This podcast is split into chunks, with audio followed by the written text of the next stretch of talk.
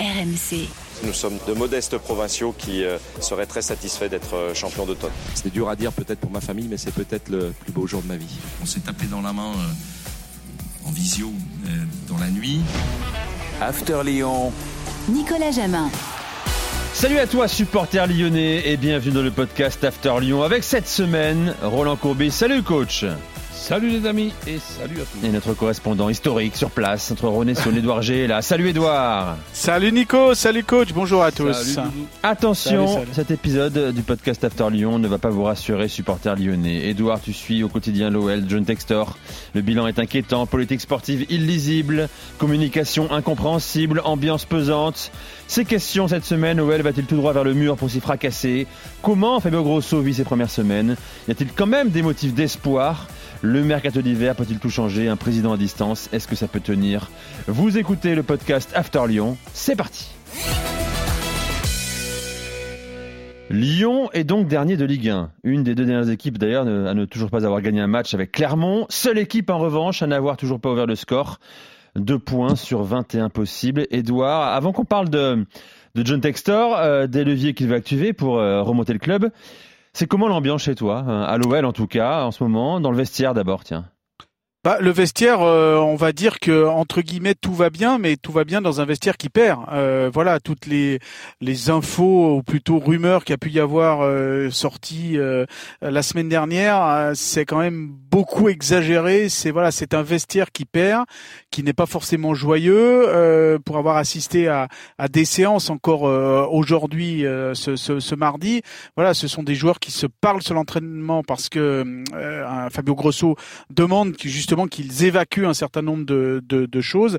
Il euh, n'y a, y a, pas de, de y a pas de friction. Euh, voilà, franchement, euh, là-dessus, euh, c'est pas faire de la com. Parfois, hein, quand il y a des frictions, hein, parfois. Oui, oui, oui. Non, mais je veux dire, il y a, oui, oui, mais il y a, il y a des, il y a des bons contacts. Par exemple, là, pour tout vous dire, je sors de l'entraînement. Il y a des, il y a voilà, il y a des bons, il y a, il y a des bonnes, il y a des bons tampons, on va dire. Il y a des bonnes choses. On se parle, on fait des, des entraînements intenses. Après, dire qu'il y a des bagarres, il y a des ceci, il y a des cela. Euh, euh, non, voilà. Mais par contre, c'est un, un club c'est un, une équipe, c'est un tout un environnement qui perd, donc fatalement euh, qui n'a pas gagné, qui n'a pas ouvert le score et même qui n'a pas mené en 630 minutes de jeu.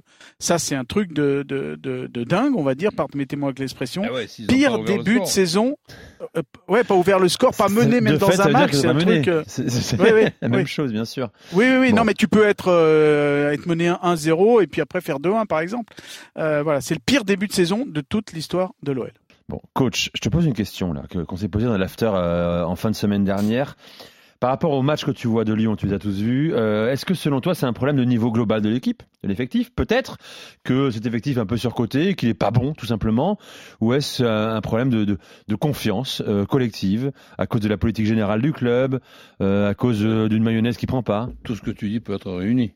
Mais ce qui a pour moi de, de compliqué, c'est pas seulement valable pour, pour Lyon c'est valable pour euh, Marseille, c'est valable pour Paris Saint-Germain. Ce sont des endroits particuliers. Donc euh, cet effectif de Lyon, je pense pour beaucoup de, clubs, terminerait sans aucun problème entre la huitième et la douzième place. À Lyon, j'en suis, j'en suis pas sûr. À, Lyon, avec les habitudes et les ambitions que, l'on peut et que l'on doit avoir, avec le, le budget qu'il y a, apprendre et comprendre qu'on peut, qu'on puisse jouer le, le, maintien, c'est tout simplement incompréhensible de la part d'un supporter. C'est ça qui m'inquiète. C'est pas l'effectif de, de Lyon. Après, qu'il puisse y avoir des postes où effectivement, il faut quand même qu'on trouve un petit peu mieux. Quand on a eu les possibilités d'avoir Paqueta, euh, euh Juninho, euh, Memphis, Guimarães, donc, euh, Guimarães, donc et, et que aujourd'hui on voit par exemple Tolisso ou Caqueret dans, des situations de meneur de, jeu, mais qui mènent le jeu de façon moyenne, n'en soyez pas, n'en soyons pas surpris. C'est le contraire qui serait normal. Est-ce que euh, on envisage déjà parfois, mon cher Edouard, euh, à, à Lyon, le pire, le pire Suivez mon regard, vous savez de quoi je parle. Hein euh, une, une, descente en Ligue 2 après seulement 7 journées. Je rappelle qu'à Bordeaux, jusqu'en février-mars, on l'imaginait même pas une seconde. On se dit mais non, c'est bon, on va rebondir. Comme tu le disais, Edouard, à l'instant à Bordeaux, on disait non, non, l'ambiance reste bonne malgré, euh, malgré les résultats. Et puis c'est arrivé plus vite que prévu. À Saint-Etienne aussi. Et l'année dernière, à la 38e journée, Nantes aussi, on a failli avoir Bordeaux, Saint-Etienne et Nantes. Edouard. Alors là, pour l'instant, on va dire que le seul qui est plus ou moins dans le déni jusqu'à présent, euh, c'est le président, euh, c'est le propriétaire, John Textor, qui encore, euh, lors de la présentation de Fabio Grosso, il y avait toujours pas de victoire, bien évidemment. alors c'était il y a deux matchs, donc il y avait deux, défaites en moins, parlait quand même de l'Europe. Alors il parlait plus de la Ligue des Champions, il parlait de l'Europe. Euh, mais euh, là, quelque part, ça veut dire qu'il est un petit peu hors sol. Pour le reste, il y a beaucoup, beaucoup, et j'en ai parlé déjà dans l'after dès le mois d'août. Roland, souviens-toi, il y a beaucoup de spécialistes euh, qui suivent, éducateurs et qui connaissent le ballon à Lyon, qui se disaient voilà, avec l'effectif qu'il y a, euh, c'est pas, c'est pas évident de, de, de, viser mieux que la dixième place. Et il y en a même certains qui évoquaient le, le, le maintien. Ça faisait un petit peu sourire, mais là maintenant, en fait, je crois que le match à Brest a vraiment fait basculer beaucoup de monde. Euh, cet échec à Brest, euh, alors que Fabio Grosso venait d'être mené, on pensait le choc psychologique, etc., etc. Et puis non seulement il y a eu la défaite, mais il y a eu la manière. Donc ça, ça a vraiment fait basculer un certain nombre de personnes dans le le, pire qu'en fait. Et c'est vrai que maintenant entre Rhône et Saône, mon cher Nicolas, euh, on parle beaucoup, pourquoi pas euh, de, non, on parle pas beaucoup, mais on imagine déjà l'année prochaine dans ce grand stade des matchs de de, de, de Ligue 2. Alors après, euh, le pire qu'on imagine, le scénario le pire, hein, mais tu imagines pourquoi Ce serait un play-off entre Lyon et Saint-Etienne au mois de mai. Voilà. Ça, c'est, ça, c'est ceux qui font des plans sur le, sur la comète. On n'y avait pas pensé. On le regarderait quand même celui-là, hein, coach. Hein. Ah bah, oui. Je vais pas dire qu'on le souhaite, mais on le regarderait quand même. Ouais, mais bon, pour le football français, ça serait pas le bon. Évidemment. Comment Fabio Grosso vit la situation, mon cher Edouard, après euh, deux semaines de présence à, à Lyon? Euh, tu l'as dit, il n'y a pas eu de choc psychologique. Euh, il, a mesuré l'ampleur du chantier qu'il attendait encore plus depuis qu'il est arrivé. Comment il vit ça? Ouais, il y a eu, il y a eu deux. Il y a eu la, semaine où il est arrivé, donc juste avant Brest. Donc il est arrivé avec son accent, avec son énergie, euh, avec son nouveau staff, une fraîcheur, on va dire, qui a un peu emporté tout le monde en disant voilà, bah, il va y avoir un choc psychologique. puis ça a été un choc, choc de ce qu'il a vu à Brest, c'est-à-dire voilà rien quoi en fait d'une certaine un manière choc apathique. un ouais un choc apathique oui parce que c'est pas le résultat qui est emmerdant. Non c'est ça. C'est l'attitude en fait. les, les, les, les, 30 pratiquement occasions là aux situations dangereuses de Brest et les une et demie de de, de Lyon euh, donc c'est sûr que ça c'est plus inquiétant que le résultat Ouais, et après, dans, dans, dans l'après-match, il s'est rendu compte qu'il y avait beaucoup plus de travail qu'il ne pensait. Alors, il a beaucoup travaillé dans la semaine, il travaille et puis il revient sur des fondamentaux, quoi, en fait, euh, parce qu'il sent que euh, il manque beaucoup de choses euh, dans, dans, dans la technique, quoi, en fait, dans des, il nous le dit même en on, hein, en conférence de presse. Voilà, il faut refaire des choses, il faut retravailler des, des toutes petites choses et il, insiste sur le mot ensemble. C'est des choses toutes bêtes. C'est ce qu'on a vu, c'est que les joueurs arrivent ensemble sur le terrain, c'est qu'ils repartent ensemble à la fin du match, à la fin de l'entraînement, qui, qui déplacent le but ensemble, qu'ils viennent faire un repas avant l'entraînement de, de, de l'après-midi. Alors c'est vrai qu'il y a toute cette donnée de travailler euh, plus. Alors c'est plutôt travailler mieux. Euh, par exemple, cette semaine, il y a eu quand même un repos lundi. Hein, il y a eu décrassage après le match à Brest dimanche après-midi, repos lundi. Donc on travaille pas bien évidemment tous les jours, mais il y a euh, mercredi et jeudi où les séances sont, sont doublées, mais elles sont pas forcément doublées en quantité, coach et Nico elles sont doublées en euh, parce qu'ils divisent les groupes. Ils veulent vraiment travailler avec les, les, joueurs presque en un à un. Voilà, une, manière différente, une méthodologie différente. Ben oui, mais disons qu'on va suivre ça nous avec beaucoup de, de curiosité. Et c'est sûr que être, être inquiet, c'est tout à fait logique. Donc euh, après, je, je t'écoute toujours attentivement.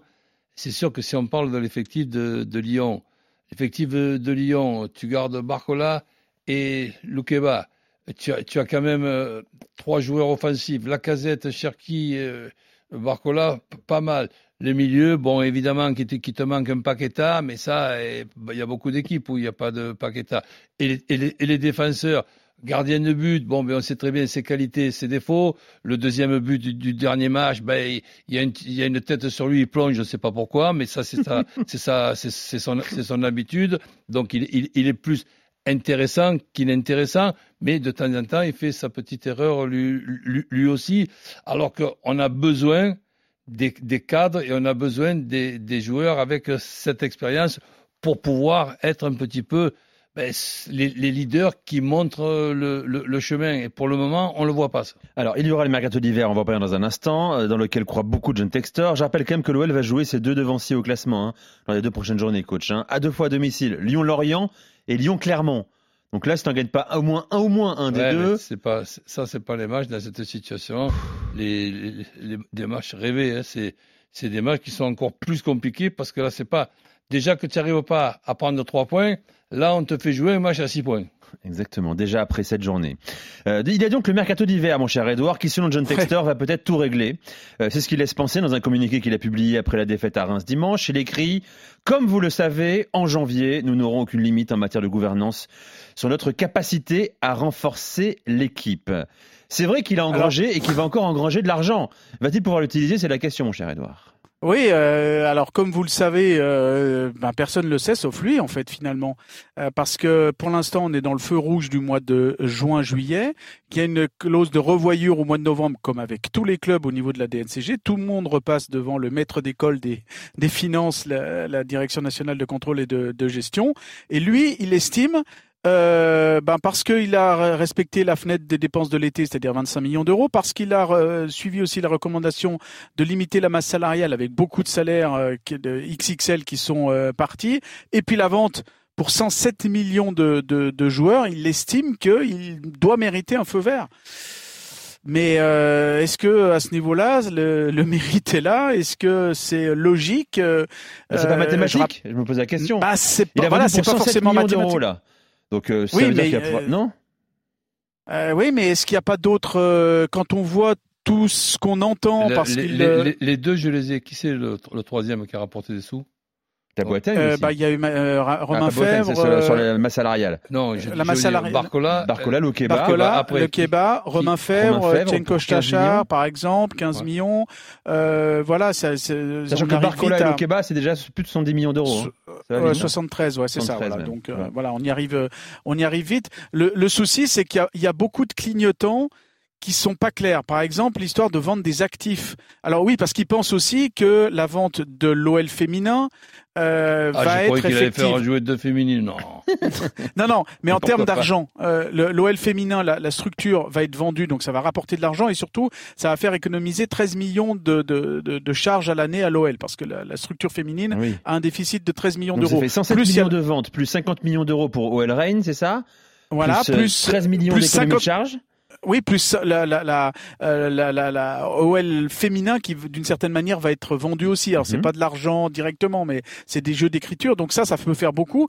Mais le problème aussi, c'est que quand il envoie, par exemple, l'image, pas l'image, mais l'info qu'il veut vendre l'Arena L'Arena, c'est une salle de spectacle et de sport qui jouxte le groupe Ama Stadium, mais pour l'instant, elle n'est pas terminée. Elle, sera effective au 23 novembre prochain. Donc, il veut vendre hein, quelque chose qui n'est encore pas un actif. Donc, ça surprend un peu C'est-à-dire beaucoup tous les de monde, spectacles à l'intérieur de, l'Arena, ils rentreraient plus comme argent. Exactement. Voilà, c'est ça, l'exploitation le, le, et le bâtiment. Euh, S'il si, vend 100% de l'Arena, hein, parce que là il expliquait vend 100%, de 40 il à 100%. à 100%, voilà. voilà. Mais euh, peut-être que quelqu'un va vouloir prendre 100%. Donc c'est vrai que on se dit que c'est vrai qu'il y a cette somme qui est là, mais est-ce que cette somme c'est pour du plus ou est-ce que cette somme c'est pour boucher des trous Pour éponger, bien là, sûr. Voilà, pour éponger. Et là, euh, c'est là où il y a beaucoup de supputations parce que la communication elle est, elle est délicate, c'est des finances, c'est euh, c'est là où on se, on se perd un petit peu. Et puis par rapport à cette DNCG, moi je me rappelle qu'en juin juillet, et j'étais le premier à y croire, quand il disait ça va passer crème, il n'y a pas de souci, et surtout, surtout je ne vendrai ni Barcola, ni, Castel, ni Bradley Barcola, ni Castello Luqueba c'était quand même la ligne directrice du début du mercato. Donc là, faut-il encore le croire Faut-il encore le croire à John Textor eh, bon, Exactement. Qui a décidé également de, de, d'une levée de fonds auprès d'éventuels investisseurs à hauteur de 300 millions d'euros là aussi.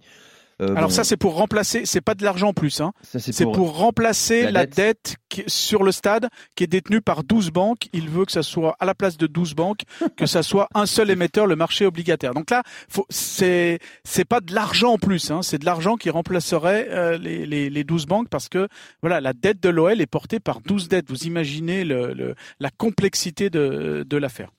Coach, et en plus, ce président dont on a du mal à comprendre la communication n'est pas là.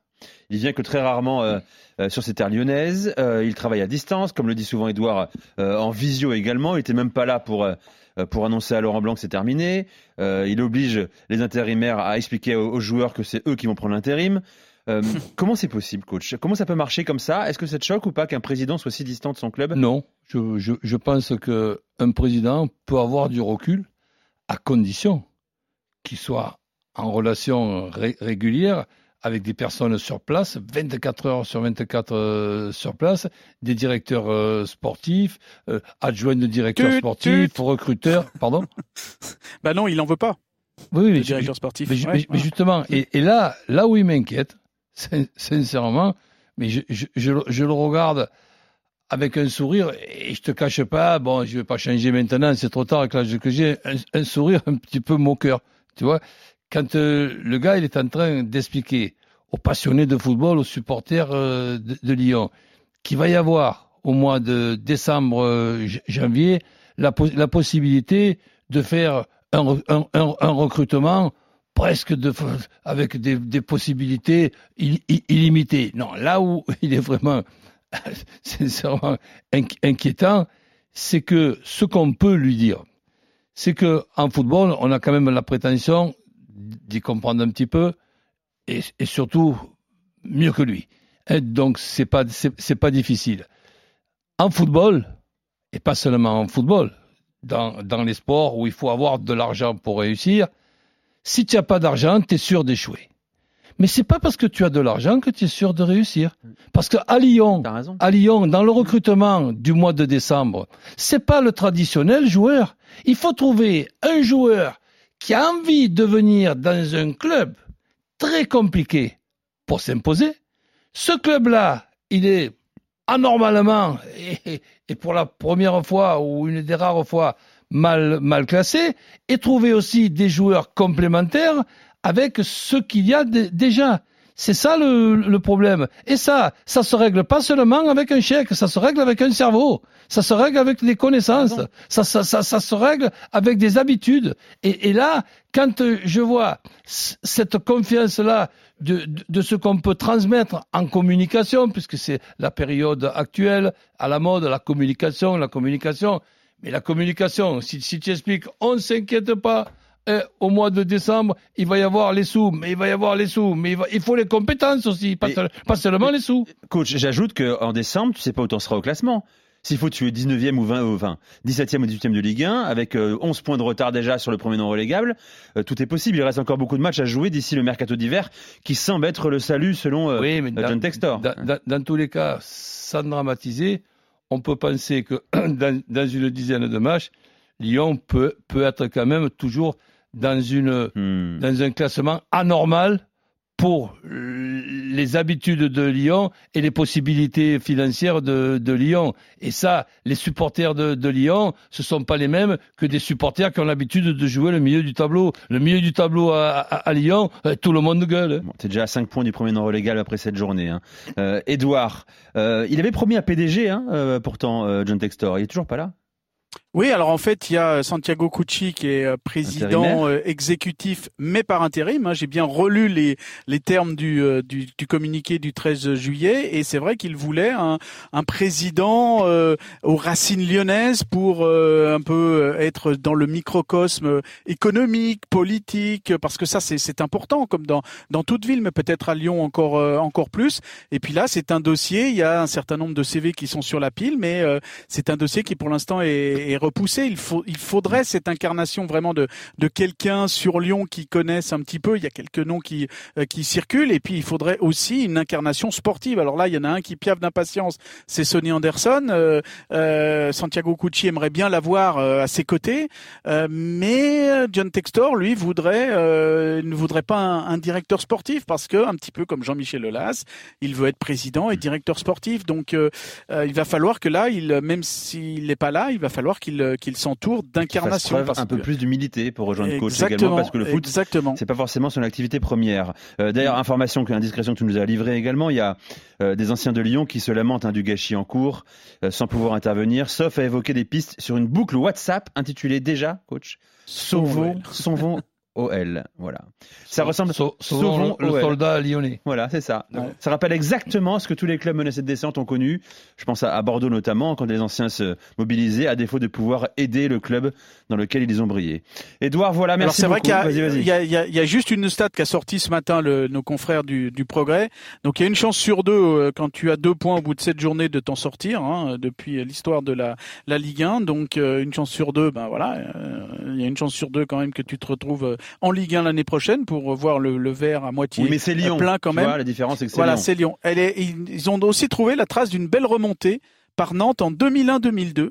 Je ne me souvenais plus de ça. Après le. Nantes était euh, oui, c'était après le titre, voilà, c'est ça. Dernier avec deux points après sept journées, ben, elles avaient terminé dixième avec 40, 43 points. Mais il va falloir commencer à gagner dès dimanche face à Lorient et puis ensuite face à face à Clermont dans un sûr que le- le- Olympico le euh, euh, qui va être important. C'est sûr que le résultat de ces deux matchs-là, euh, parce que je, je regarde en ce qui concerne les Olympiques, je regarde l'Olympique lyonnais, je regarde aussi l'Olympique de Marseille.